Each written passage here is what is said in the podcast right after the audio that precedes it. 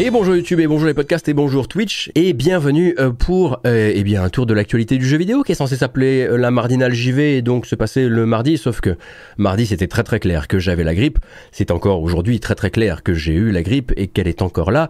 Mais il a fallu que je me retape un petit peu, c'est pas grave, l'actualité elle a continué à se développer un petit peu, les sujets se sont un peu épaissis, ça m'a permis de vous préparer un truc encore plus fat. Je préviens, il risque d'y avoir des petites interruptions du signal, je vais peut-être pas avoir le même flow que d'habitude. Mais on va parler de plein euh, de choses euh, aujourd'hui. Euh, d'abord, bien sûr, un truc qui n'a rien à voir avec les grands scandales du moment. Un grand bravo à l'AGDQ, hein, à l'Awesome Games Done Quick, hein, qui vient de boucler un nouveau marathon caritatif de haute volée. Alors, vient de, à la base, j'avais écrit ça pour mardi, avec 2,5 millions de dollars levés pour la lutte contre le cancer. Quelques runs de légende à rattraper euh, sur cet événement, notamment celle qui a rendu tout le monde un peu fou, celle de Peanut Butter, le chien d'un des participants euh, au marathon qui s'est essayé lui aussi euh, au speedrun sur Gyromite, un jeu NES. Malheureusement, Peanut Butter n'a pas battu son propre record sur le jeu, mais sa seule présence a évidemment été un immense catalyseur de dons. Et si pour vous, ça c'est de l'exploitation animale, accrochez-vous à vos bretelles parce que euh, l'un des gros sujets de cette semaine, bah, c'est Palworld, hein, évidemment, le jeu de survie crafting euh, qui affole absolument tous les canaux jeux vidéo euh, d'Internet. Et ce pour un certain nombre de raisons qu'on va essayer de remettre à plat de la manière la plus dépassionnée possible, je l'espère. On parlera aussi euh, des mots malheureusement habituels de l'industrie avec encore euh, d'effrayantes passes de licenciement et même de la fermeture potentielle de studios. Évidemment, ça sera aussi du côté de chez Embracer, mais pas que, qui pour rappel, est le lauréat de la meilleure restructuration business 2023 aux Origami Awards et qui semble déjà chaud pour avoir euh, ce, même, ce même prix l'an prochain. Enfin, cette année, du coup. Sega également hein, qui euh, s'abandonne au côté obscur une fois de plus avec le mode de distribution du nouveau euh, Like a Dragon qui sort cette semaine. Microsoft qui continue de pousser discretos vers un monde de jeux vidéo full dématérialisé. Tout ça bien sûr on va en parler mais pas avant d'avoir fait un gros tour des annonces qui ont excité les gamers. Alors on commence évidemment avec euh, l'annonce euh, centrale du Xbox Developer Direct qui a eu lieu il y a une semaine révolue, hein, enfin quasiment révolue, c'était jeudi dernier. Euh, donc la potentielle sortie dans l'année, ça c'est encore à vérifier, à confirmer et surtout à ne pas repousser de Indiana Jones and the Great Circle qui en français deviendra le cercle ancien un jeu d'action-aventure en vue FPS qui a l'air au moins aussi euh, intrigant que son titre est ennuyeux. On va pas se mentir, le titre est assez euh, claqué. On a eu droit à une présentation assez honnête hein, et sans phare du nouveau jeu, euh, développé par un studio euh, suédois que vous connaissez, hein, le studio Machine Games, qui a fait les Wolfenstein avec The New Order, The Old Blood, The New Colossus également, et même Wolfenstein Young Blood, même si le titre sert rarement de référence pour qualifier ce que sait faire ou non le studio.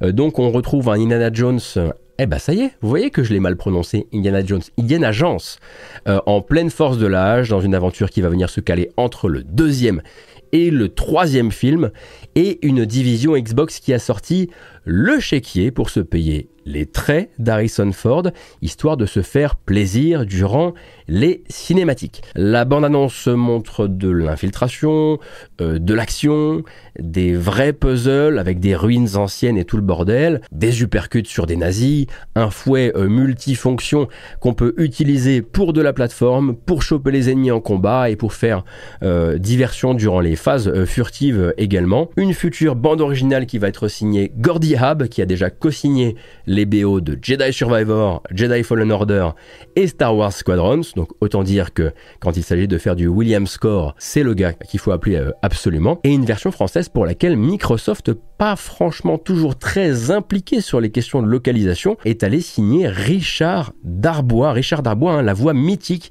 d'Harrison Ford en français.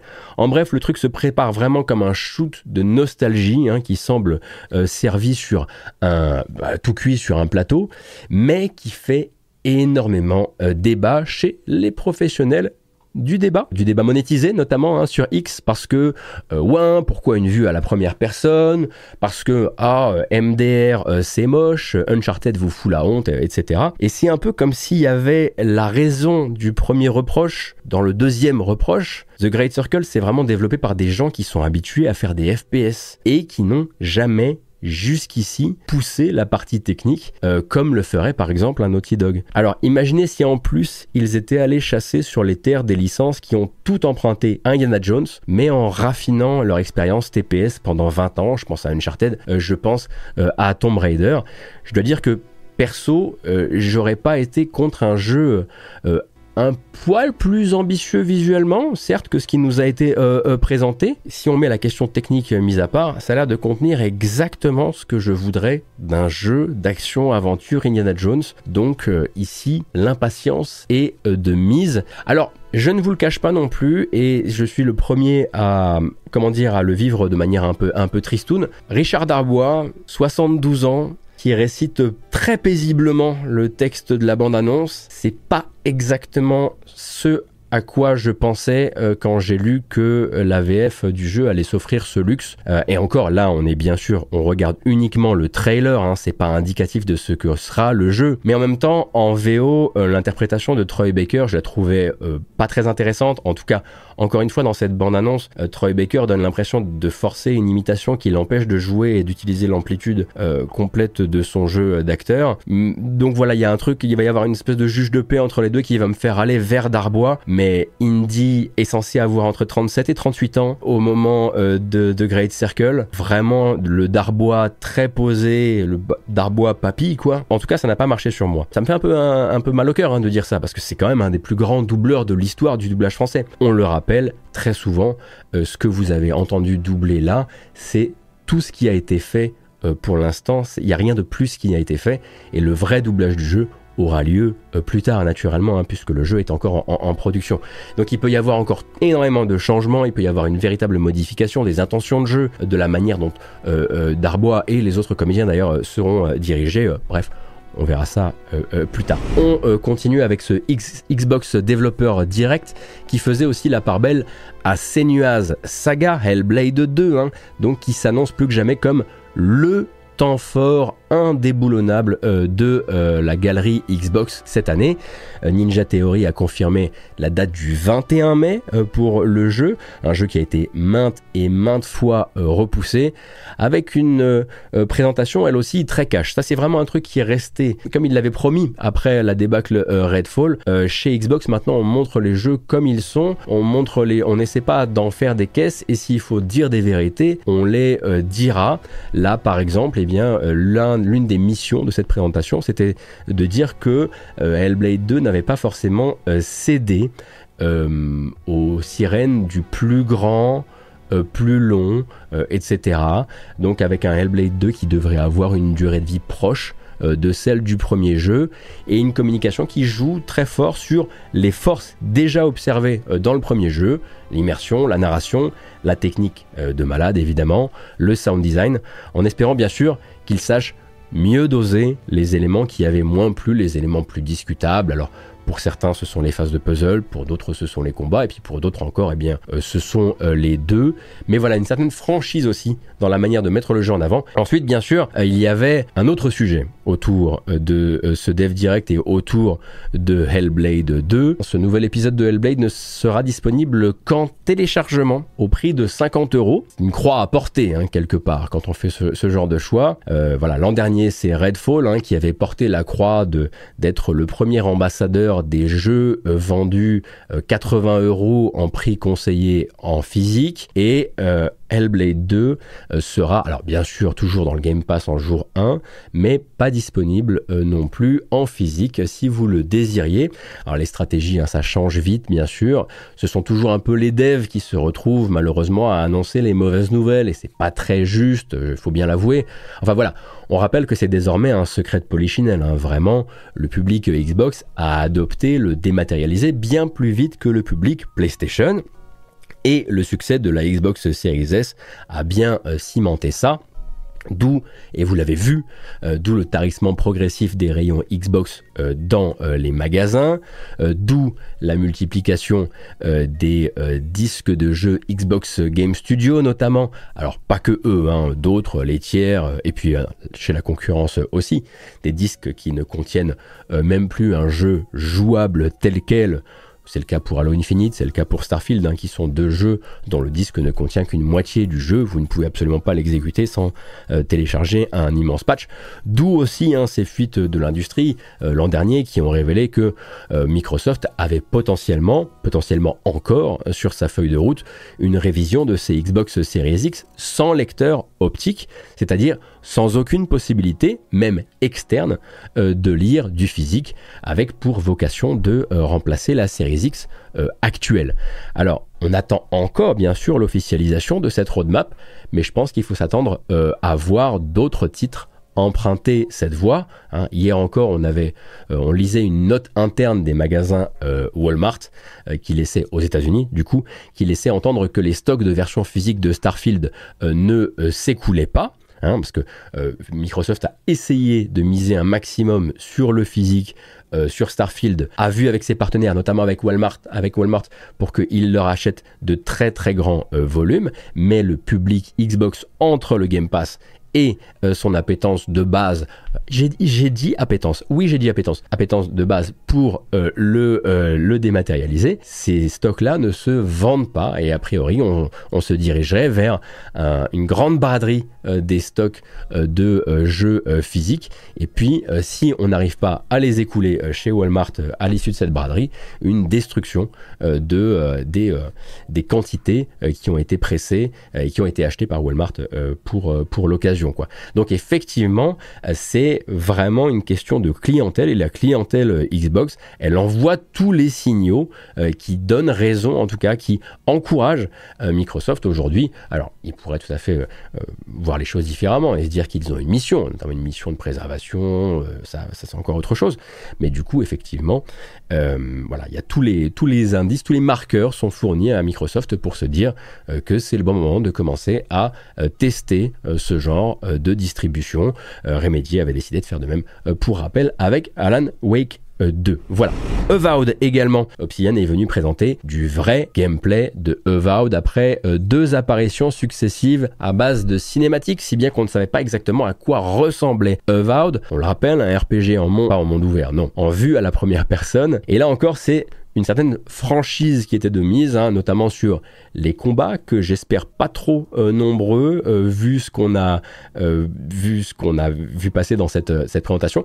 Quoique faites bien attention parce que si vous avez simplement regardé ce qui a été diffusé durant le Dev Direct, depuis Microsoft a mis en ligne une deuxième vidéo avec du extended gameplay et on y voit beaucoup plus de choses, beaucoup plus de variétés de situations et ça peut être intéressant si vous si vous étiez dans ma situation, à savoir voilà que vous trouviez que oula il y a quelque chose qui, qui, craint euh, au niveau euh, au niveau des combats. Mais bon, à côté de ça, euh, il y a quand même un fantasme qui se matérialise pour une partie du public. Voilà, si vous avez envie d'une high fantasy très colorée en vue à la première personne, si vous avez envie de voir ce monde de Eora par cette lorgnette là, hein, pour rappel, c'est le monde que Avowed partage avec les Pillars of Eternity.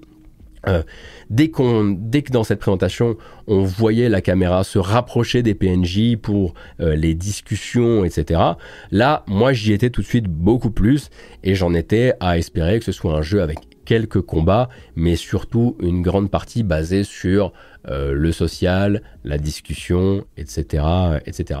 Et puis, voilà, ça permettait aussi de remettre un petit peu l'église au milieu du village pour les gens qui se posaient encore la question. Avowed n'a clairement rien d'un monde ouvert euh, pour le coup. Hein. De ce qu'on a vu, euh, ça va se présenter sur une succession de zones plus ou moins ouvertes et connectées entre elles. Euh, donc voilà, une fois que on retire les outils de Bethesda à Obsidian, hein, parce qu'effectivement ils ont fait un monde ouvert avec euh, avec Fallout New Vegas, eh bien Obsidian seul, ils sont plutôt sur des jeux dont le découpage bah, va nous rappeler par exemple The Outer Worlds euh, par exemple. Donc voilà, il faut savoir, euh, il faut savoir un petit peu euh, où on se, où on se place. Vaud risque très probablement de pâtir de son début de communication, hein, puisque de la cinématique en vue à la première personne qui laissait penser à quelque chose de beaucoup, beaucoup, beaucoup plus bluffant techniquement. On était à la grande époque où Microsoft faisait un petit peu n'importe quoi en termes euh, de CG, et maintenant on est de l'autre côté de la barrière, dans cette réalité où Microsoft fait très attention à vous montrer les choses pour ce qu'elles sont. Sauf que voilà, il y a des jeux qui ont été un petit peu euh, en grand écart entre les deux périodes, et là forcément, bah, ça peut créer des petites euh, incompréhensions. Allez, on continue avec un retour d'entre les morts, hein, dédié à une niche de joueurs qui crèvent de faim depuis bien trop longtemps. 2K Games a officialisé enfin l'existence d'un projet de grand retour pour la licence Top Spin, avec le teaser de Top Spin 2K25, le titre qui sent bon l'annualisation là, vous le voyez, hmm, hein, les dark patterns, la monétisation à outrance, tout ça, tout ça, miam miam miam. Et en même temps, qui croyait une seule seconde que 2K ferait autrement. Hein. Topspin 2K25, c'est le projet sur lequel travaille actuellement le studio Engar 13, euh, précisément sa branche californienne de, la ville de Novato. Alors c'est eux qui étaient en fait en pointe sur le développement de Mafia 3, pour rappel, avant que le studio qui a trois antennes dans le monde euh, voit sa dynamique complètement euh, changer. En 2022, si je dis pas de bêtises, 2K avait annulé un très très gros projet pour le qu'ils estimaient coûteux à, à hauteur de 53 millions de dollars, le projet Volt un projet de jeu d'action en monde ouvert, euh, sur lequel travaillait justement Hangar 13 euh, Novato. Donc ce jeu d'action AAA euh, dans une nouvelle licence a été annulé du jour au lendemain. Il y a eu de nombreux licenciements chez Hangar 13 Novato et c'est chez Hangar 13 Brighton au Royaume-Uni qu'on a commencé à tout piloter. Et c'est chez Brighton actuellement qu'on distribue un petit peu les cartes, qu'on distribue le temps de développement entre un nouveau projet de jeu Mafia qui existe toujours bel et bien, en tout cas euh, selon les nombreuses sources qu'on a sur le sujet, un, prequel euh, à la série des, Mafias, euh, et puis ce Top Spin 5 qui en fait sera un Top, top Spin Touquet 25 et dont le titre suggère bien sûr une sortie pour la fin de l'année et il reste l'antenne de Berno en République tchèque qui elle sert un petit peu de carte de visite à toute cette histoire hein, puisque Engar 13 Berno bah, en fait ce sont les anciens de Touquet les gens qui ont fait Top Spin 4. Bon, tant qu'on est dans les jeux de hype, je me donne en placer une pour quelques titres qui ont récemment pris la parole. Stalker 2, Art of Chernobyl, tout d'abord, le jeu euh, le prochain jeu euh, des Ukrainiens de GSC Game World. Ils ont décidé de faire le bon choix et de donner un petit peu plus de latitude à la dernière ligne droite du développement du jeu. Fini donc l'objectif du premier trimestre 2024 et quelque part ouf, Stalker 2 glisse jusqu'au 5 septembre de cette année. GSC se veut là aussi très clair quant aux raisons euh, de cette nouvelle décalade et tout part en fait de ce petit tour du monde euh, entamé par une build du jeu l'été dernier pour être montré notamment à la Gamescom, à Paris Games Week euh, également et ainsi de suite. Le studio en fait est très clair sur le fait que voilà, les retours sur cette version ont été très francs, aussi bien dans le bon que dans le moins bon et que le jeu n'est tout simplement pas prêt euh, vis-à-vis de ce qui leur a été dit, qui corrobore quand même hein, complètement ce que moi j'avais entendu, et puis aussi les visages un peu tristous que j'avais croisés à la sortie de la présentation euh, confidentielle à Paris durant Paris Games Week. Hein. justement, techniquement, le jeu a pris un certain retard, euh, si certain d'ailleurs que je ne serais pas surpris de le voir encore repoussé. On l'espère bien sûr toujours pour le mieux, et puis pour le, mieux pour, pour les équipes, mais vraiment à Paris Games Week, bah d'ailleurs le, le perfide Albion pourrait le, le dire à ma place, ce qui avait montré, c'était pas du tout prêt à sortir pour ce premier trimestre. Et après, on n'est pas spécialiste en développement de jeux vidéo, très difficilement prêt pour cette année. Ah bah écoutez, on va rester dans un style un peu cousin, en tout cas en, matière euh, d'ambiance.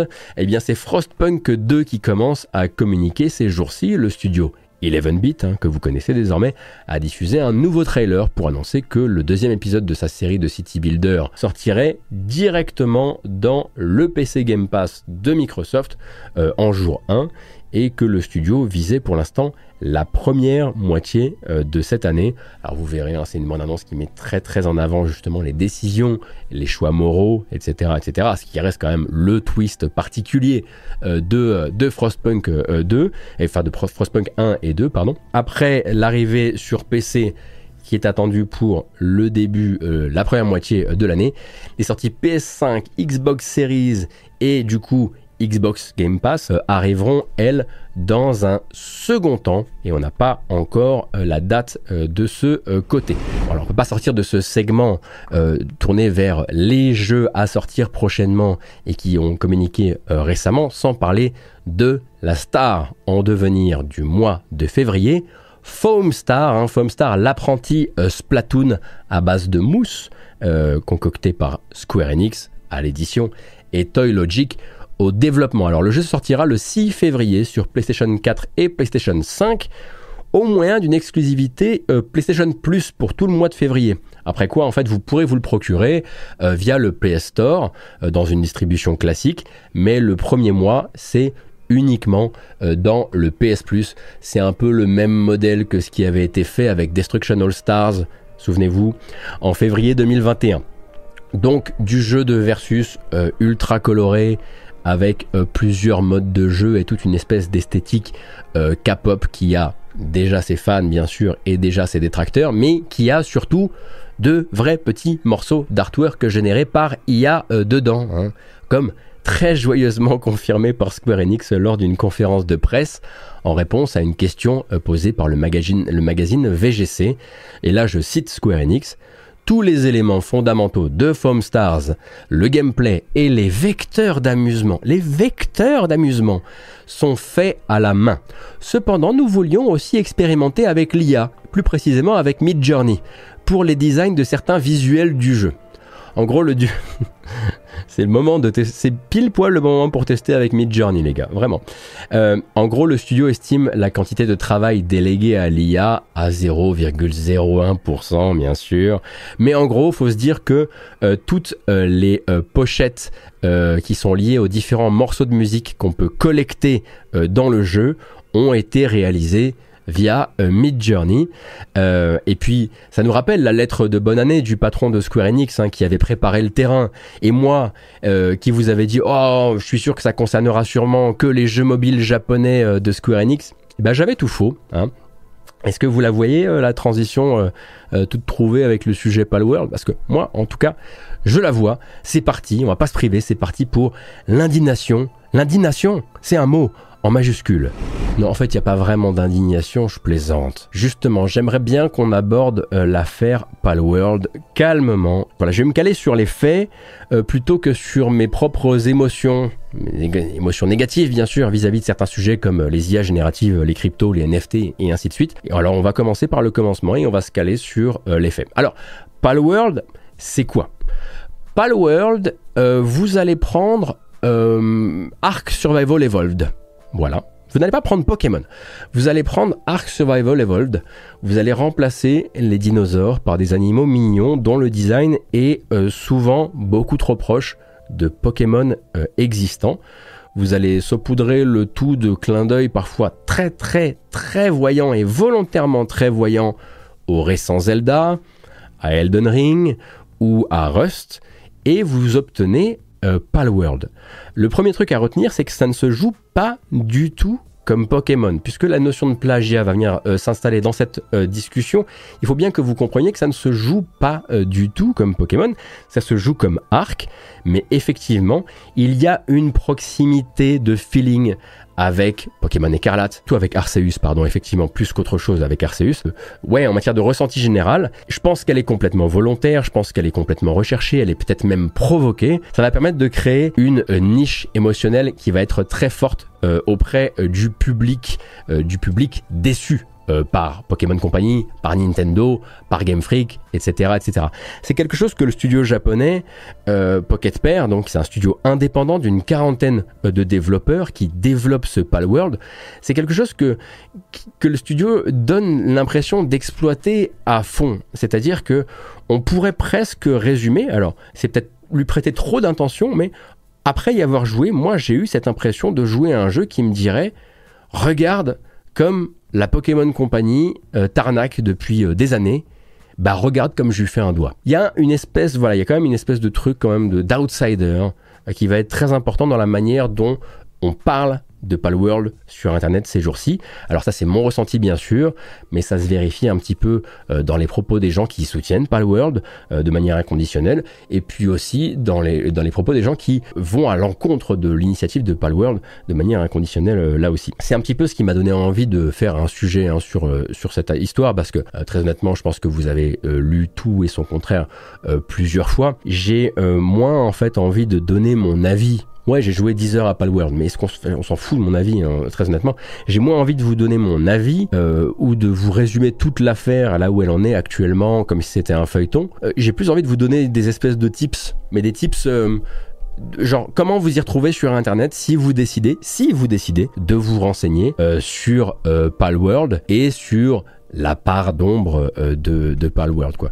Donc si ça ne vous intéresse pas euh, tout ce sujet, bah, vous pouvez prendre le chemin du chapitrage euh, sur YouTube ou en, podcast et, passer au sujet suivant, ce que je comprendrais tout à fait. C'est là pour ça. Donc pour faire très très simple, Palworld est accusé d'avoir sciemment décalqué ou recopié ou recréé, voire même recréé via utilisation d'IA générative des designs existants de Pokémon. Le consensus, c'est que euh, jamais des monstres de poche euh, n'avaient tant ressemblé, on va dire, à des sortes de euh, très légers remix des variations, des color swaps, des combinaisons entre deux Pokémon, avec voilà très souvent des designs existants à peine modifiés, alors non pas importés directement, hein, mais recréés au plus proche, très souvent euh, de manière un petit peu, un petit peu insolente, euh, il faut bien, il faut bien euh, l'avouer. donc depuis des éléments présents dans le catalogue de propriété intellectuelle de Nintendo.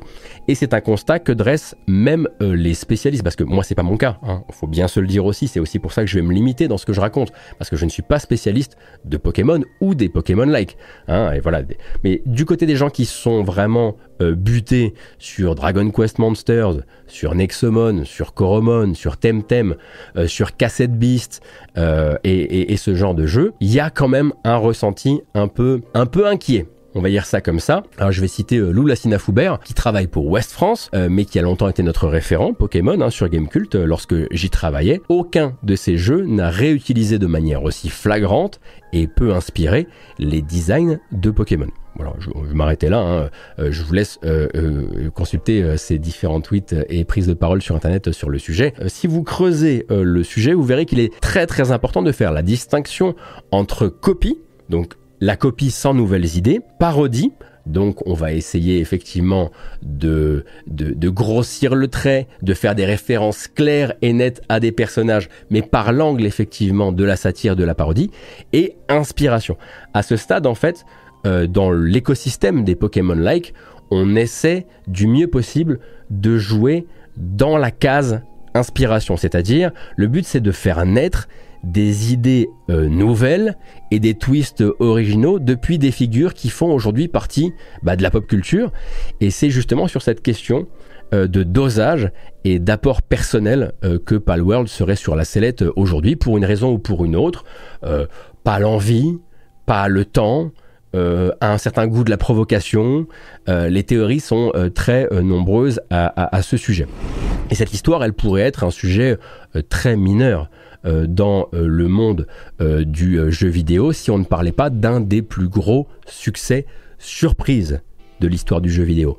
8 millions de copies écoulées en 6 jours 2 millions de joueurs simultanés sur Steam, un démarrage qui dépasse celui d'Elden Ring, celui de Cyberpunk 2077, hein, uniquement sur euh, Steam, par un studio indépendant japonais dont les états euh, de service en jeu vidéo sont assez légers, mais euh, qui a compensé avec une communication ultra choc sur son contenu, et sur son ton très irrévérencieux. Hein. Donc si vous n'avez pas suivi la manière de communiquer de Palworld, en gros c'est le but c'est de faire du Pokémon choc. C'est-à-dire, euh, pour capturer ces petits animaux mignons, euh, il faut d'abord euh, les tabasser à coups de gourdin ou les truffer de plomb avec une mitrailleuse. Une fois dans votre base, vous pourrez les faire bosser à la chaîne, vous pourrez régler le rythme de leur travail sur le mode cruauté, vous pourrez les exécuter de manière assez sordide avec une animation dédiée et une petite,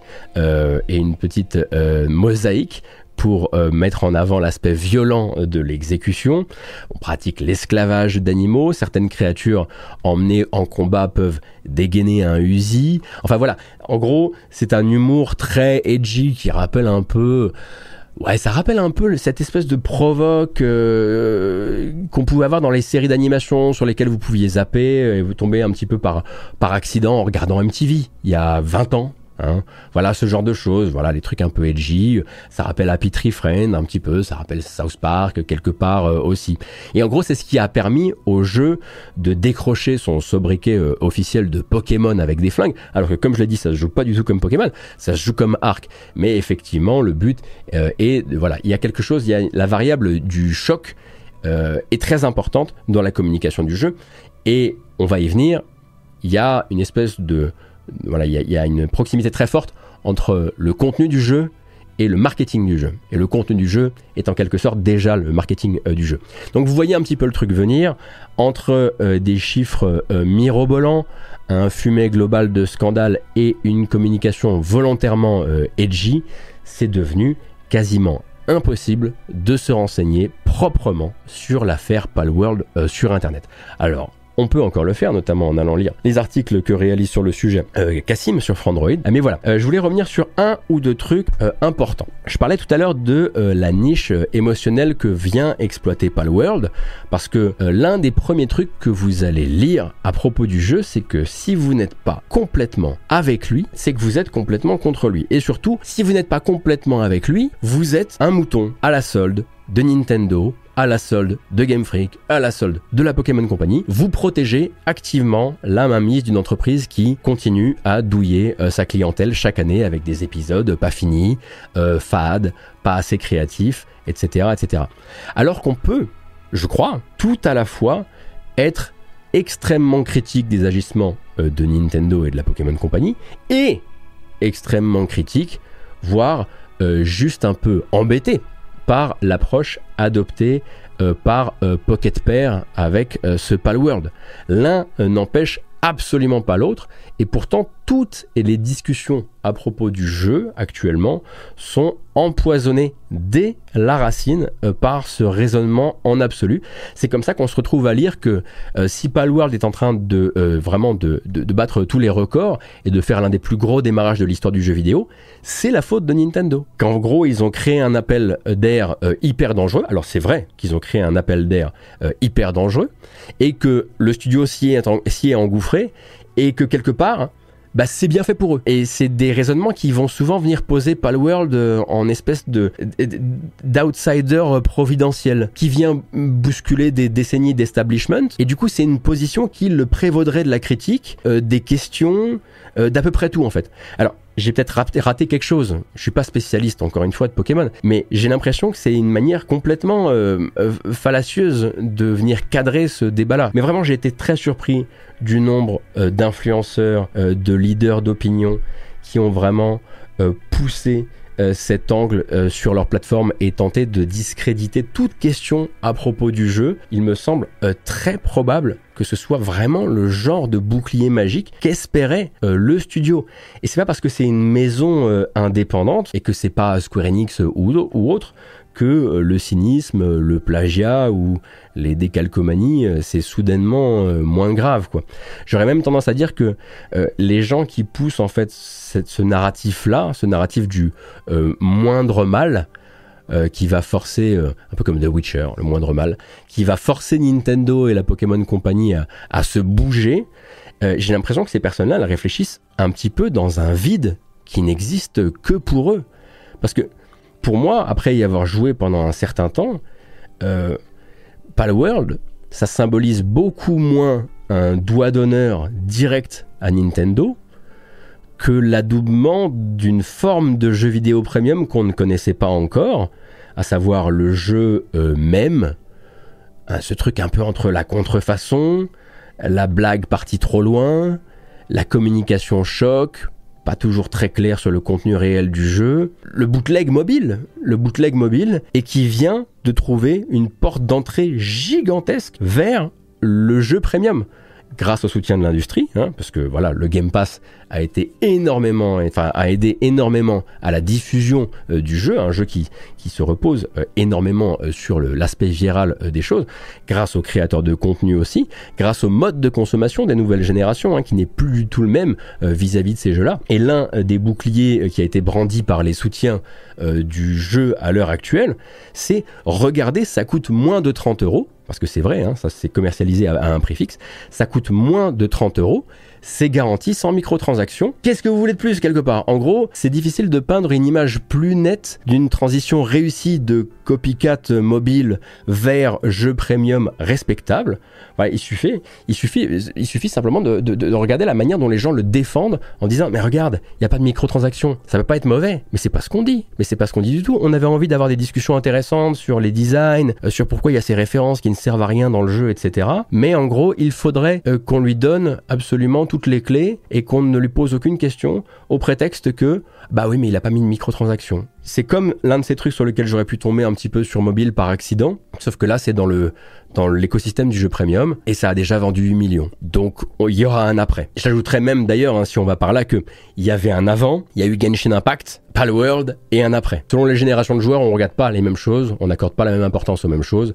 Et là, euh, en l'occurrence, on sent bien euh, qu'il y a toute une frange de joueurs qui sont pas du tout dans le circuit classique, qui se renseignent pas sur le jeu vidéo comme nous on s'est renseigné sur le jeu vidéo, euh, qui n'attendent pas la même chose d'un jeu vidéo par rapport à par rapport à son contenu, par rapport à son niveau d'originalité. Quelque part, Palworld a cet aspect. Oui, mais s'il est viral, c'est bien pour une raison.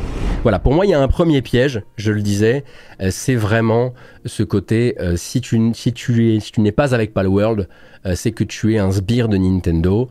c'est, ça empoisonne les discussions, ça les réduit, c'est bête comme chou, et pourtant, ça c'est vraiment quelque chose qui nécessite de la nuance, et, c'est une nuance qui n'est pas si difficile à développer, je trouve.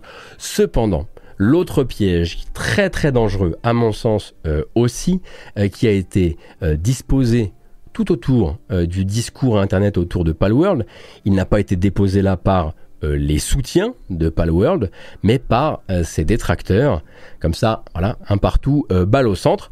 Donc, dans les premières heures du succès, on lisait déjà de grands fils Twitter ou autres, hein, ça peut être Blue Sky, qui nous expliquaient que le jeu avait créé ses 100 et quelques Pokémon grâce aux IA génératives et que soutenir Palworld, c'était soutenir la démocratisation de ces outils dans le processus de création de jeux vidéo et donc euh, la euh, création euh, de d'artwork en utilisant des en utilisant des, éléments sans l'autorisation de leurs créateurs. Et c'est un peu plus compliqué que ça, hein, parce qu'on a pour l'instant aucune preuve d'utilisation de l'IA dans le processus créatif et de design du jeu.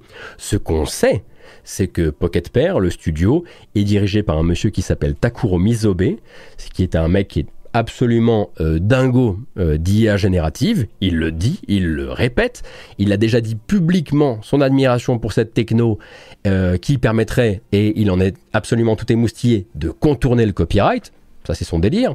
Ce qu'on sait, c'est que l'entreprise, elle a déjà sorti un jeu qui utilisait euh, de l'IA générative. Il y avait même le mot IA euh, dans le titre. Hein. ça s'appelle euh, AI Art Impostor et c'est une sorte de Gartic Phone, Jackbox qui utilisait, voilà, qui, qui générait des, des petits dessins. Mais à l'heure où on parle, l'utilisation d'IA dans Palworld, c'est pas un fait c'est un ressenti, c'est une théorie qui a été présentée comme un fait euh, par bah, des gens qui vous enjoignent à, consommer mieux, à pas faire deux poids deux mesures au prétexte que euh, c'est un petit studio indé qui s'y colle, euh, que c'est pas Square Enix par exemple, et c'est très embêtant à plus d'un titre en fait de transformer un ressenti en fait, parce que déjà on fait face à un futur où on va constamment devoir se demander si ce qu'on voit est le fruit d'une génération par IA ou non. et on peut absolument pas se caler sur des impressions. On peut pas se contenter, d'un on dirait de l'IA, alors c'est de l'IA.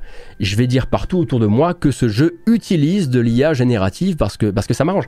Il faut être plus responsable euh, que ça dans ces discussions-là. Je sais que je, je sais que je crie dans un vide, mais voir tant et tant de gens s'emparer du truc et ne pas faire la distinction entre quelqu'un qui pense euh, que de l'IA a été utilisé et de l'IA a été utilisé. Alors attention, tout ça, si à un moment ou à un autre on a une confirmation, ce qui est de moins en moins évident, hein, parce que plus les modèles 3D du jeu sont étudiés, moins ça semble évident, mais si on devait avoir une confirmation que l'IA a été utilisée, je prends tout mon paragraphe, on le jette à la poubelle.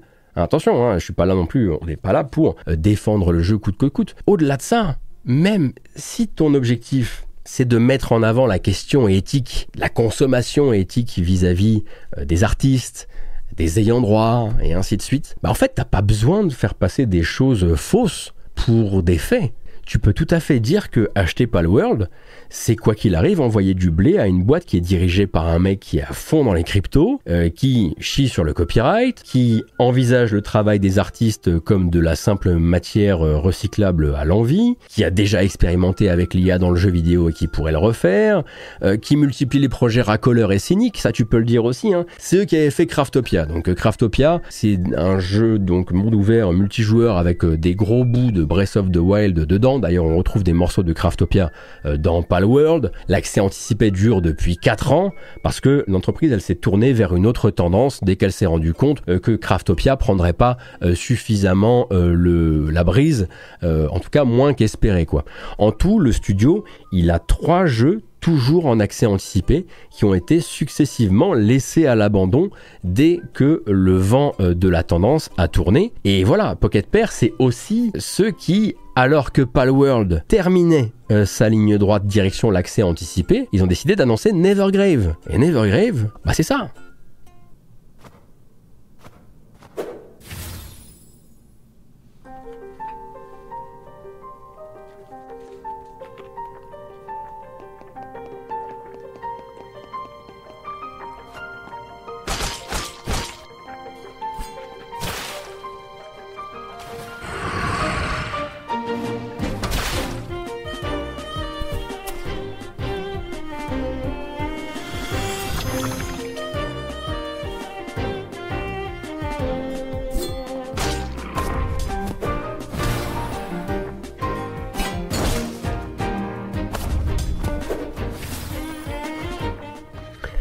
Alors pour les gens qui nous écoutent en podcast, hein, c'est un, plagiat euh, assez euh, éhonté euh, de toute la patte artistique. Enfin, ils essayent en tout cas de Hollow Knight, en tout cas des palettes de couleurs, de la manière de gérer les avant-plans, les arrière-plans, euh, évidemment avec un twist, hein. il faut toujours apporter un twist si vous décidez d'aller directement vous inspirer euh, chez quelqu'un. Et de toute façon, le patron de Pocket Pair l'a déjà dit plusieurs fois, si quelque chose a marché sur Internet, j'aurais aucun problème à aller euh, m'en servir. Il a une vision extrêmement, extrêmement détendue de ce genre de choses. Et vous voyez qu'il n'est pas c'est vraiment pas nécessaire de mettre en avant un truc qui n'existe pour l'instant pas dans les faits, à savoir l'utilisation euh, d'IA euh, dans Palworld pour eh peindre quand même une image euh, bah, une image qui vous permettra de dire autour de vous ouais envoyer de la thune à Pocket Pair c'est peut-être pas le truc le plus éthique que tu auras fait cette semaine si on a envie de parler euh, effectivement de consommation éthique quoi c'est un studio euh, qui pour le coup euh, reste sans scrupules et l'assume très ouvertement et là encore j'ai trouvé ça hyper dommage. Il y a vraiment de très fortes émotions qui sont générées par le succès de Palworld. Ça a empêché collectivement les milieux jeux vidéo, je trouve, de garder une boussole clean et d'accepter la complexité du sujet. Oui, on peut douter de la sincérité de Pocket Pair sans être un soldat de Nintendo et non, on n'a aucune preuve euh, de euh, que Palworld utilise de l'IA et c'est pas grave parce que même sans ça, bah, il reste largement de quoi analyser pour les gens qui ont un feeling pas top avec le jeu et qui voudraient euh, approfondir. Moi, je suis pas assez connaisseur de Pokémon pour partir dans des grandes enquêtes à base de de méga zoom de comparatif des modèles 3D du jeu. Il y a des gens qui se sont emparés de ces sujets-là sur Internet ces derniers jours. Et si vous creusez un peu, bah, vous trouverez même d'excellents fils hein, qui reviennent sur euh, la culture de l'inspiration dans cet écosystème des, des, des, Pokémon et des Pokémon-like, avec bah, Dragon Quest, Yokai Watch, Shin Megami Tensei aussi, hein, allez, jette Digimon là-dedans. Et, voilà, et tout ce boulot qui est fourni pour que des bestioles inspirées par les mêmes petits monstres, en tout cas pour les premiers, euh, les mêmes petits monstres du folklore japonais, bah, aient chacun leur identité propre euh, dans chaque euh, série. Il y a plusieurs analyses des modèles 3D de Palworld, hein, qui, voilà, par des gens dont c'est le, dont le métier, qui commencent à pointer vers un travail de décalcomanie avec un petit peu de remix euh, par quelqu'un qui manifestement euh, manquait de temps.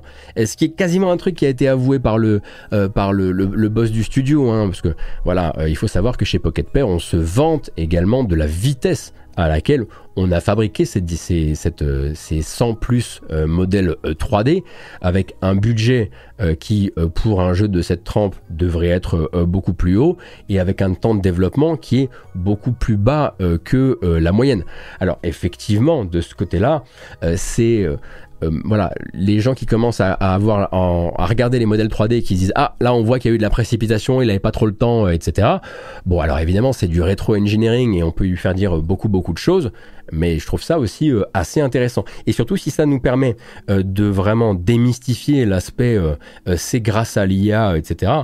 pourquoi pas? Parce qu'il va falloir qu'on apprenne collectivement aussi à ne pas se jeter sur la justification IA à la moindre, à la moindre, au moindre impair dans les temps à venir. Quoi.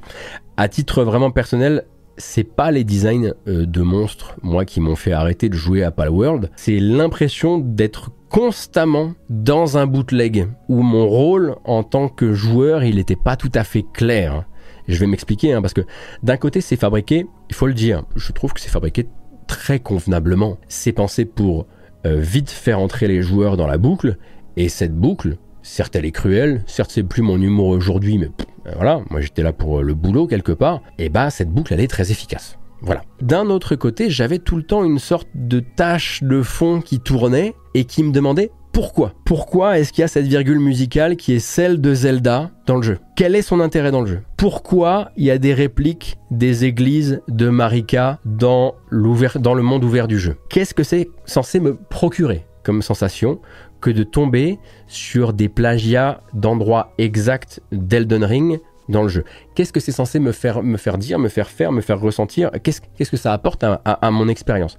Qu'est-ce que c'est supposé me procurer à moi, dans ma, dans ma manière de découvrir le jeu, d'avoir parfois dans l'univers des dalles circulaires, pavées, avec au centre un ascenseur, qui sont exactement les mêmes que dans Elden Ring. Vous allez descendre et puis vous allez trouver un combat contre un ennemi euh, unique dans une arène. Pourquoi euh, c'est là? Je sais pas trop ce que je suis censé faire avec ça. À force d'y réfléchir, je crois que j'ai compris. En tout cas, c'est comme ça que je le ressens désormais. Je crois que ce qu'on attend de moi à ce moment-là, c'est le poster sur les réseaux sociaux. C'est prendre un screenshot. C'est dire oh là là, ils sont, ils sont gonflés quand même, non?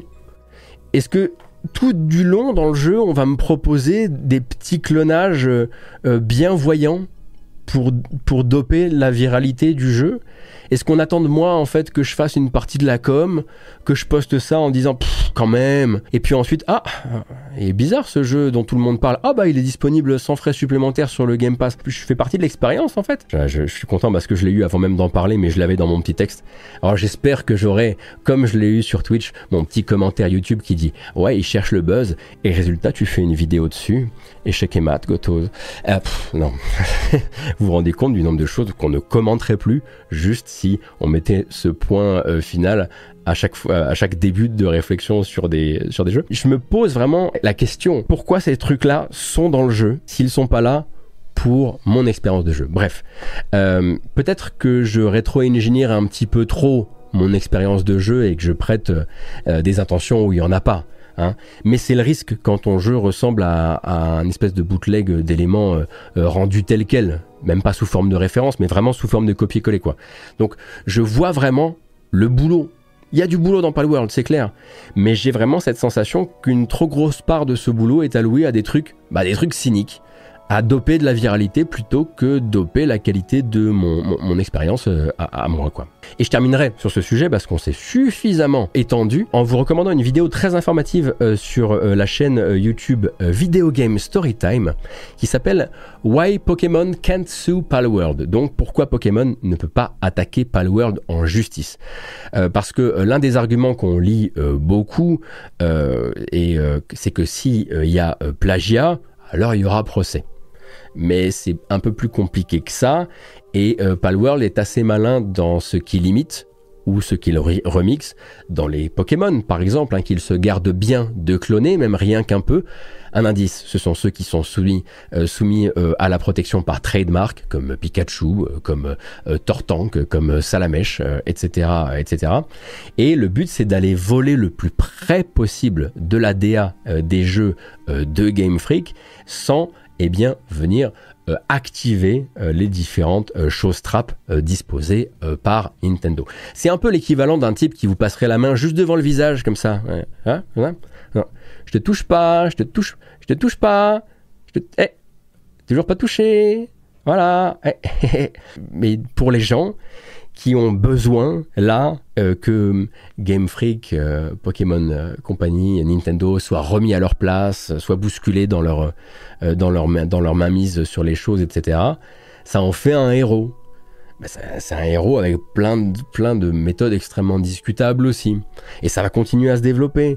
Euh, tout ça, on va continuer à, suivre toute cette histoire, euh, à découvrir des choses peut-être. Moi, je reste encore persuadé que maintenant que, Pocket Pair a réussi son coup, parce que on voit bien que c'est le quatrième jeu où il essaye justement d'avoir ce, ce, divin buzz. Il n'y en a aucun qui a fait un démarrage à 8 millions en 6 jours. Il n'y a quasiment aucun jeu de l'histoire qui a fait un démarrage de 8 millions en 6 jours.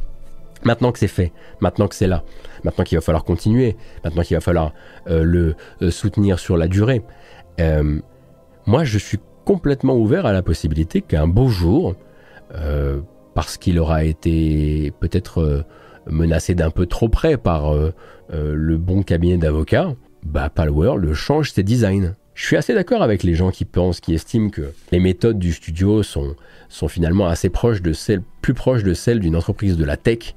Euh, c'est ce que disait Thomas Zorus l'autre jour sur Internet. Euh, plutôt qu'une entreprise de jeux vidéo.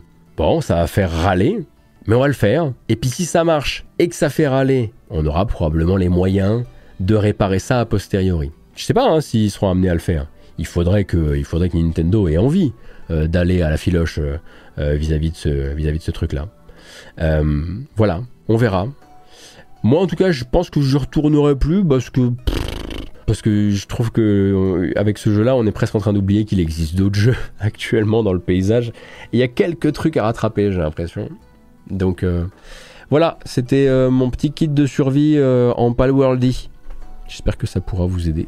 Alors, c'est parti pour le licenciaton. Je suis désolé, vous le savez, 2024 sera très probablement pire que 2023 sur ce sujet.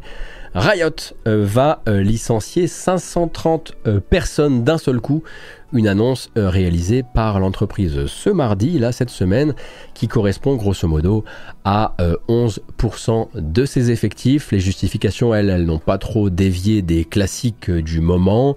Riot s'est trop éparpillé en investissements qui n'ont pas été suffisamment rentables. C'est la fameuse ritournelle post-Covid qu'on connaît désormais par cœur et qui, va concerner cette fois tout particulièrement l'initiative euh, Riot Forge, hein, cette branche de Riot qui a été fondée il y a quelques années et qui servait euh, à euh, confier les licences de l'entreprise à des petits développeurs, souvent des indépendants, pour créer des spin-offs dans d'autres genres et en gros étendre l'univers jouable des jeux de chez Riot. Donc le jeu Bendel Tale qui, voilà, qui s'appelle Bendel League of Legends Story, sera le tout euh, dernier, la toute dernière production estampillée Riot Forge. Euh, après quoi, effectivement, Riot veut se recentrer sur ce qui marche, et ce qui marche, c'est LoL, et ce qui marche, c'est Valo, mais ce qui marche, ce n'est pas forcément Legends of euh, Runeterra. Après avoir un petit peu eh bien, fait l'audit de ces productions en interne, il a été décidé que Legends of Runeterra eh bien, allait devoir réduire la voilure parce qu'il a été identifié comme bien trop euh, coûteux euh, vis-à-vis des revenus générer. De ce côté, euh, Riot a fait une communication plutôt très transparente. On sait d'ailleurs que au niveau des indemnités de départ, le package proposé chez Riot serait l'un des plus avantageux de l'industrie, mais il y avait quand même quelque chose qui manquait un petit peu dans cette dans cette communication. C'est le moment où effectivement eh bien, le directeur général euh, de Riot le dit, je suis responsable des changements que nous opérons et de la direction que nous prenons euh, pour l'avenir. Et pourtant, eh encore une fois, on n'a vu aucune euh, mention d'un impact de cette responsabilité sur bah, les hauts salaires, euh, pas plus que ailleurs, euh, d'ailleurs. Hein. Vous pouvez lire ce blog post et vous verrez qu'il y a tant de transparence euh, dans ce blog post que ce paragraphe paraît presque manquant. bon, voilà on est euh, désormais malheureusement, euh, malheureusement euh, habitué. Et puis de licenciements également qu'on ne voyait pas forcément venir, eh bien il y en a du côté de chez CI Games. Eh bien chez CI Games, c'est très simple, quelques semaines seulement nous séparent de la dernière communication du studio, hein, qui annonçait en décembre avoir dépassé le palier symbolique du million hein, pour euh, Lords of the Fallen, 1,2 million euh, de copies euh, vendues, et pourtant ça ne servira pas à sécuriser tous les emplois au sein du studio selon son PDG qui s'appelle Mark Timinski. là encore une citation. Afin de préserver la stabilité de l'entreprise, CI Games a pris la décision difficile mais nécessaire de procéder à des licenciements ciblés qui toucheront environ 10% des employés de l'entreprise.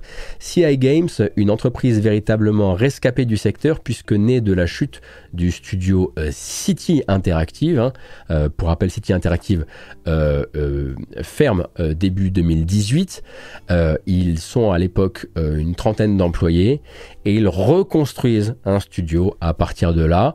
L'entreprise en fait ensuite avait fondé sa propre antenne qui s'appelle Xworks et puis ils avaient fini par réatteindre, partie de 30, ils ont réatteint les 200 membres avant que ne tombe donc cette nouvelle.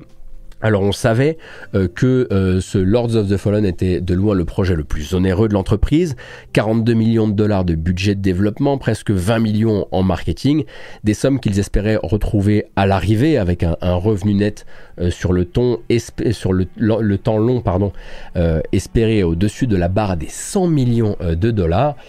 L'histoire ne nous dit pas encore si le studio n'a pas réussi à maintenir cette accélération des ventes euh, au-delà des premières semaines, qui pour, rappel avait été marquée par des soucis de moyenne, euh, notation Steam euh, moyenne, et il y a eu de très très nombreux patchs qui étaient là pour corriger les soucis techniques. Donc on peut être vraiment, il peut y avoir qu'une poignée de semaines entre on est très heureux de vous annoncer qu'on a vendu un million de jeux et on vous annonce que on va se séparer de 10% euh, de nos employés. Je voyais la question posée sur le chat et effectivement elle est très intéressante. Euh, est-ce que c'est euh, si difficile, est-ce que c'est si dur, est-ce que c'est si grave tous ces licenciements dans l'industrie? Alors au-delà effectivement de l'impact, je vois où est la question. La, question met de côté la question de l'impact moral du fait de devoir se reconstruire, le fait de devoir peut-être déménager, de tout ce que ça vient bouleverser. Est-ce qu'en fait on retrouve facilement du travail? Ça hein, la question. Et c'est justement un des sujets qu'il va falloir euh, que euh, on garde en point de mire euh, dans l'année à venir et dans les années à venir, parce que la réponse est non. Non, ça ne va pas être facile de retrouver du travail. Parce que pendant en fait que ces employés étaient en poste et pendant que là, eh bien, les grosses entreprises du secteur se serrent la ceinture, veulent faire autant avec moins de personnes, parlent d'une crise, euh, parle, on va dire, d'attrition naturelle ou, quoi que ce soit, eh bien, les écoles, elles, ont continué à démouler du junior euh, et à, le, à les envoyer sur le marché du travail en leur disant que ça allait bien se passer. Donc maintenant, on se retrouve avec un, un endroit complètement bouché, avec à la fois la couche de tous les étudiants qui cherchent leur premier taf, mais aussi tous les gens qui ont été débarqués par des entreprises, des taux d'intérêt qui ne sont pas encore redescendus, donc des entreprises qui ne sont pas encore en capacité, en volonté en tout cas, euh, d'embaucher, de remonter des équipes, etc., etc. La plupart des projets actuellement même indépendants galèrent à trouver des financements et à se lancer, et on ne, on ne monte pas une équipe tant qu'on n'a pas obtenu son financement. Donc oui, est-ce que c'est grave actuellement? Est-ce qu'on peut être licencié ensuite juste rester sur le carreau, ne pas retrouver de, taf? Dans le jeu vidéo Aujourd'hui plus jamais, oui malheureusement. On continue avec l'éditeur Thunderful. Alors Thunderful, euh, c'est une entreprise suédoise euh, qui, a, qui éditait des jeux que vous connaissez très probablement, hein, qui édite euh, Planet of Lana, Viewfinder, Steam World Build ou encore Wordless, hein, que je vous ai tant vanté dans l'hebdo d'origami, eh bien voilà, eux aussi vont restructurer, hein, tout le monde y passe, et ils disent bien haut les raisons de cet échec. Attendez une seconde. J'ai l'impression de me répéter. Un surinvestissement au cours des dernières années dans des actifs qui n'ont pas été aussi rentables que prévu. C'est vraiment la nouvelle phrase à la mode chez tous les bons tatoueurs, hein, faut vraiment se faire coller ça sur le bras, vous pourrez monter un club. Bref, après avoir euh, accusé 2 euh, millions d'euros de pertes entre janvier et septembre 2023, euh, Thunderful va licencier 20% de ses employés, soit un peu plus de 100 sur les plus de 500 employés qui travaillent au sein du groupe. Et ils se disent également en discussion pour eh bien, lâcher du lest et revendre certaines entités comme l'éditeur allemand Head Up Games, hein, qui est possédé par Thunderful, ou le label britannique Rising Star également. On pourrait aussi parler de, studios littéralement menacés d'extinction. Cette semaine, et puis la semaine précédente, c'était Piranha Bytes. Hein. c'est vraiment une légende de ce qu'on appelle euh, l'euro RPG, le RPG européen, c'est-à-dire le jeu de rôle occidental double A bien cassé, bien atypique. Enfin bref, voilà, c'est les gens qui, avant de faire LX 1 euh, et 2, euh, c'est les gens qui avaient fait Gothic, les Gothic, les Reason. Et voilà, si euh, euh, vous trouvez euh, qu'un RPG est intéressant mais bien trop cassé à votre goût, c'est très probablement un jeu Piranha Bytes. Bref, l'entreprise est en difficulté, ce qui peut vous arriver très vite lorsque votre maison mère s'appelle THQ Nordic et que la maison mère de votre maison mère s'appelle Embracer. C'est d'abord un article du site allemand Games Wirtschaft, Wirtschaft pardon, mes racines que j'ai trahies, euh, qui a repéré l'affaire. Donc, euh, selon lui, Embracer aurait pris la décision de clore euh, tout bonnement le studio et de licencier la petite trentaine d'employés fixes qui composaient Piranha Bytes. Et puis, Piranha Bytes a pris la parole il y a quelques jours sur les réseaux sociaux, je crois que c'était lundi. chers fans, oui c'est vrai, nous, Piranha Bytes, sommes dans une situation difficile. Euh, le communiqué se concentre ensuite sur la foi intacte de l'équipe qui reste persuadée qu'elle peut euh, rebondir si elle trouve un nouveau partenaire pour son projet euh, en cours. Alors il n'y a pas de mention de licenciement ou de fermeture, mais il y a cette insinuation que c'est soit un nouveau possesseur, soit la quille. Alors reste à savoir vraiment hein, si c'est euh, s'il y a une entreprise curieuse et aventureuse euh, dans cette économie, comme dirait l'autre, qui se verrait repêcher une bande de, de joyeux Allemands qui font des, des double A, euh, qui se font friter par la critique, mais qui sont absolument adorés par les fans hardcore. En tout cas, l'entreprise qui s'interposerait là tout de suite elle rendrait, à mon sens, un fier service à ce sous-genre euh, du RPG dont les représentants sont de plus en plus rares au final. Je pense à Warhorse, euh, en France éventuellement Spiders, même si les budgets sont quand même un petit peu remontés par rapport aux ambitions. Euh, GSC Game World avec Stalker. Euh, mais c'est voilà, c'est à peu près tout quoi. Ah, il faut noter d'ailleurs hein, que la tournée de Embracer, euh, elle a fait d'autres victimes euh, cette semaine. Black Forest Games, hein, qui qui est un studio qui était occupé pendant un temps à remaker la série des Destroy All Humans. ils viennent de prendre un coup de serpette assez généreux quand même. Ils étaient 100 hier, ils seront 50 demain. Et tant pis, hein, d'ailleurs, si le studio travaille actuellement sur un jeu, un jeu à licence Tortue Ninja hein, qui s'appelle TMNT The Last euh, Ronin.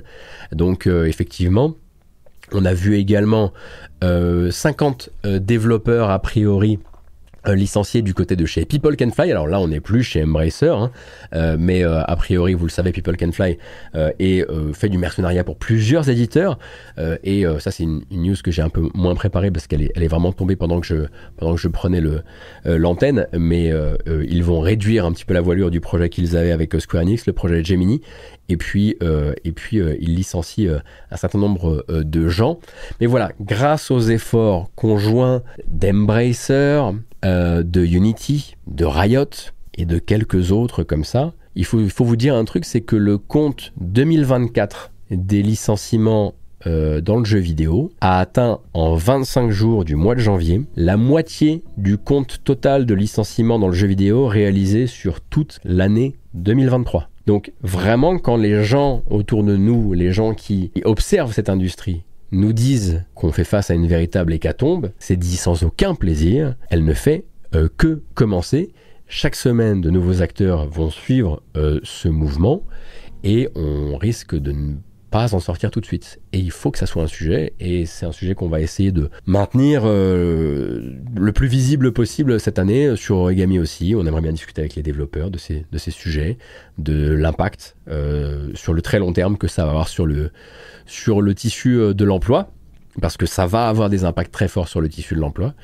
Et euh, ouais, désolé pour les mauvaises nouvelles. Maintenant, on va parler de Square Enix. Ça peut que, ça peut que être des bonnes nouvelles. Square Enix veut privilégier la qualité à la quantité. Et surtout, diversifier ses productions. Alors, voilà, écoutez, hein, moi je m'étais promis de, de, conserver un mode dépassionné aujourd'hui. J'ai essayé euh, de faire euh, du mieux possible. Mais là, je vais pas vous mentir, la vie de ma mère, je suis en train de me contenir parce que sur la vie de ma mère, je me contiens là. Square Enix, une fois de plus, donc, sera euh, représenté dans cette émission par son nouveau PDG Takashi euh, Kiryu. Celui donc euh, des vœux de bonne année sauce IA. On peut profiter de sa dernière sortie grâce au travail d'un compte Twitter qui s'appelle Genji Japan et qui a traduit en fait la dernière transcription d'un bilan comptable 2023 de Square Enix. L'entreprise cette entreprise-là, hein, celle qui a vendu Crystal Dynamics, ainsi que Eidos Montréal, ainsi que IO Interactive euh, au cours des six dernières années, elle trouve que ses productions ne sont pas assez diversifiées, notamment en matière de style de gameplay. Alors attention, c'est une citation, il faut prendre en compte le Lost in Translation, etc. Hein, bien sûr. Nos clients apprécient maintenant toute une variété de genres. Comment ça maintenant? Comment ça? Bon, ok, c'était pas, c'était pas durant son mandat à Takashi Kiryu, d'accord? Et puis, d'accord, il y a la barrière de la langue, mais j'espère qu'il insinue pas que le problème, c'était que les clients Square Enix, au milieu des années 2010, ils jouaient qu'à des JRPG. Ce serait fou. Bref, comme souvent avec euh, ces grosses boîtes, hein, c'est tout est affaire de, de déclencheur et, les changements de stratégie euh, vont euh, très vite. Avengers, c'était ok, ils veulent pas d'autres types de jeux. Donc on va rester sur les JRPG. Et puis bah là, ils ont Power Wash Simulator hein, qui a été euh, signé, il me semble, en distribution chez eux, ou je sais plus exactement, ou sur leur label euh, Square Enix Collective, je crois que c'est ça. Et soudain, c'est oh waouh, ok, en fait, euh, ils, jouent à plein de trucs ces cons-là. ils jouent pas qu'à Final Fantasy quoi. Donc seconde épiphanie du nouveau PDG, Square Enix se serait trop reposé sur des petits projets AA sans fournir les efforts marketing nécessaires pour les mettre en lumière. Donc là, c'est la carte postale de, qui a été envoyée depuis fin 2022 qui est arrivée. Pour lui, euh, euh, il y a le, concept de, JRPG AA euh, devrait faire en fait l'objet d'une réforme. De manière générale, il ne les cite pas. Mais pour lui, il y a des jeux qui sont entre deux budgets et ça devrait pas être le cas. On pense évidemment à Geofield Chronicles, on pense à Triangle Strategy, on pense à Harvestella bien sûr. Et pour lui, en fait, les projets mis en route par Square Enix devront être soit plus gros que ça, soit plus petit. Parce que, et encore c'est une citation, les jeux indépendants peuvent désormais avoir un véritable impact. Mais comment ça désormais? J'en rajoute, mais vous avez l'idée. Il faut qu'il arrête de parler. Vraiment, il faut qu'il arrête de parler. On est le 22 janvier. Je vais pas, je vais pas finir l'année. Donc voilà, les jeux indépendants peuvent désormais avoir un véritable impact. Dit le mec qui a, qui a découvert la thune de Power Wash Simulator incroyable bec, incroyable, euh, incroyable communicant, va me faire regretter Yosuke Matsuda euh, plus vite que je ne le pense. Euh, et pourtant, Je pensais pas que ce serait réalisable. Mais oui, à côté de ça, effectivement, ce qu'il dit n'est pas dénué de sens. Cette expérimentation, cette espèce de grand laboratoire grandeur nature fin 2022, où ils ont envoyé 6, 7, 8 jeux au casse-pipe en communiquant à peine dessus, en se disant bon, ils trouveront chacun leur petit public et on s'y retrouvera, etc. Oui, bah encore une fois, c'était pas sous sa présidence. Donc là, lui, il arrive derrière et puis bah, il va essayer de faire faire les choses euh, différemment. Je l'entends, j'entends bien sûr que c'est le début d'une nouvelle ère qu'il essaie d'imprimer, etc. Mais faut pas, faut pas qu'il parle. Sega n'aime pas trop quand vous l'aimez trop. Alors, régulièrement, Sega vous douille. C'est un peu comme le Sonic Cycle. Vous avez l'habitude désormais. Là, par exemple, euh, l'éditeur s'apprête à sortir un jeu terriblement attendu euh, nommé euh, Like a Dragon Infinite Wealth. Et au moment de réfléchir au genre de bonus qui pourrait être réservé aux gens qui vont s'acheter les versions deluxe ou l'Ultimate Edition, eh bien Sega n'avait pas trop d'idées. Alors Sega s'est dit, tiens, on n'a qu'à prendre un truc qui est historiquement proposé gratuitement dans les jeux, et puis ensuite on n'a qu'à euh, bah, le faire payer à la place. Alors, donc cette fois-ci c'est le New Game Plus. Littéralement un truc qui historiquement est une sorte de merci des développeurs aux gens qui auront pris le temps de finir le jeu et qui en voudraient encore. Mais pas exactement pareil qui voudrait pouvoir se faire une seconde run. Alors le New Game Plus, hein, euh, historiquement, ça arrive soit directement à la sortie du jeu, soit de manière gratuite euh, un petit peu après. Hein. Parfois les développeurs prennent le temps post-sortie pour euh, fignoler les, les, réglages d'un New Game Plus. Eh ben non, euh, défigurez-vous que Sega cette fois-ci va vous le faire payer. Alors non, pas vraiment, hein, c'est pas comme ça euh, que euh, ça, ça, se passe. C'est bien emballé, c'est beaucoup mieux emballé que ça. Le New Game Plus de Like a Dragon Infinite Wealth fait partie du Master Vacation Bundle avec d'autres trucs, hein, histoire qu'on ne puisse pas dire Sega vend un New Game Plus 15 euros minimum. C'est en gros, 15 hein, euros 15 euros, c'est la différence de prix entre la version normale et la première version euh, de luxe. En revanche, on peut prendre cette phrase, on fait un petit pas de côté, et on peut dire il faudra payer 15 euros pour accéder au New Game Plus du nouveau Like a Dragon. C'est subtil, ça fait toute la différence.